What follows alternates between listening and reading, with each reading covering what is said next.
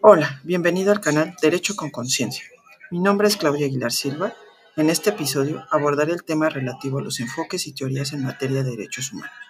Hablar sobre derechos humanos implica reconocer que la relación autoridad, ciudadano y pueblo se ha modificado significativamente, rompiendo con el modelo unilateral tradicional. ¿Alguna vez te has preguntado cuáles son las diversas formas de explicar la relación autoridad, ciudadano y pueblo en materia de derechos humanos? ¿Por qué se reconocen los derechos como principios?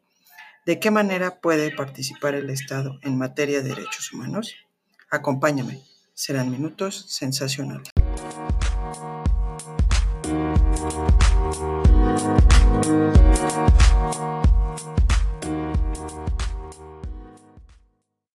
En el ámbito jurídico existen dos enfoques acerca de los derechos humanos, el naturalismo y el positivismo. ¿Qué es el naturalismo? El naturalismo surge en la época clásica con los filósofos griegos y romanos que hablaban del derecho natural. Una ley natural no es impuesta por ningún orden social, político o jurídico. No genera contradicción racional y está acorde con el pensamiento metafísico que reconoce el carácter óntico de toda persona.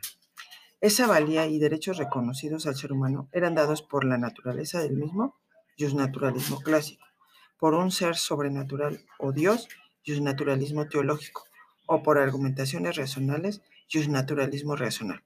Por lo tanto, el ser humano por naturaleza y origen posee derechos. ¿Qué significa el positivismo? El positivismo surge en el siglo XIX con Saint-Simon, Augusto Comte, Hans Kelsen, entre otros este enfoque afirma que la moral debe estar totalmente separada del de derecho, por lo que el ser humano posee derechos siempre y cuando aparezcan prescritos en una norma o ley. Y como las leyes son creadas por el poder legislativo, los derechos humanos son otorgados por la autoridad estatal. En consecuencia, para el naturalismo, la autoridad debe reconocer los derechos y para el positivismo, los otorga.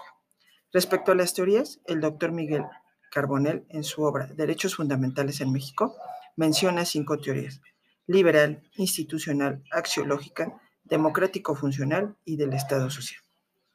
¿Cuál es la importancia de reconocer estas teorías? En un momento lo veremos. La teoría liberal afirma que los derechos humanos son derechos de libertad de hacer que tiene el individuo frente al Estado, distribuyen competencias entre los mismos y determinan prioridades con respecto a otras razones que pudieran existir como expectativas sociales. Su regulación es mesurada, calculable y sujeta a control. La teoría institucional considera que los derechos humanos orientan ámbitos vitales que tienden a la realización de ciertos fines, por lo que existen como garantía e instrumentos que posibiliten su realización o concretización. Por lo tanto, la autoridad, por medio de las instituciones, posibilita el goce y ejercicio de los derechos humanos. Distingue entre las leyes que regulan los derechos y las leyes que los limitan. El incumplimiento de los derechos por el Estado o por los particulares implica la intervención del poder político. La teoría axiológica hace referencia a que los derechos poseen un contenido axiológico, el cual da como resultado un orden de valores o principios de la comunidad política. El problema de esta teoría es que no hay una claridad para la interpretación de dichos principios.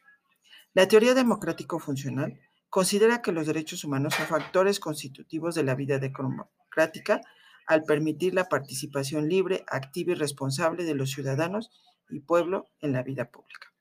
Finalmente, la teoría del Estado social entiende a los derechos humanos como parámetros de actuación de los poderes públicos.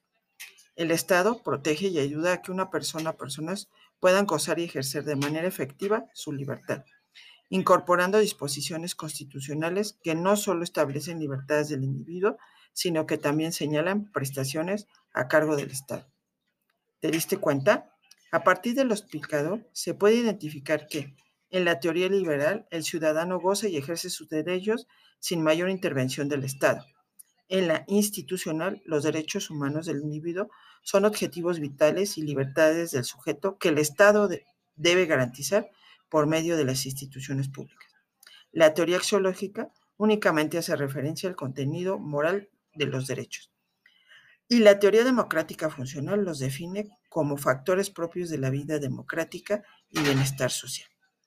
En cada una de las teorías, la relación entre la autoridad y ciudadano y pueblo es diferente, iniciando con una total actuación y libertad del sujeto, teoría libertad, frente a la autoridad, como diversas formas de intervención estatal. Interesante, ¿verdad?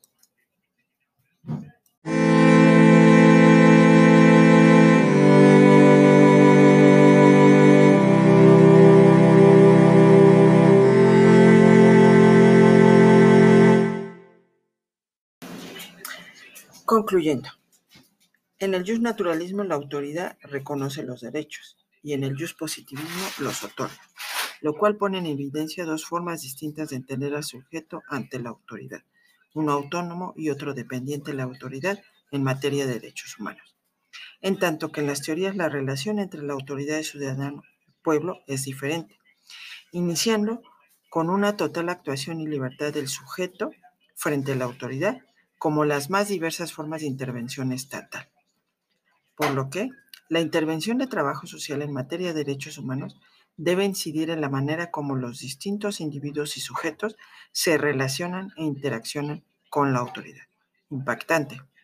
Bueno, muchas gracias por acompañarme en este episodio de los enfoques y teorías en materia de derechos humanos. Espero encontrarnos en otro episodio de Derecho con Conciencia. Este podcast es publicado bajo la licencia Creative Commons Reconocimiento, no uso comercial y compartir igual. Por la maestra Claudia Aguilar Silva, licenciada y maestra en Pedagogía, licenciada de Derecho y especialista en Sociología Jurídica del Menor Infractor, con experiencia laboral en el sistema penitenciario de adolescentes y adultos y profesora de educación básica, primaria y secundaria y superior. Hasta luego.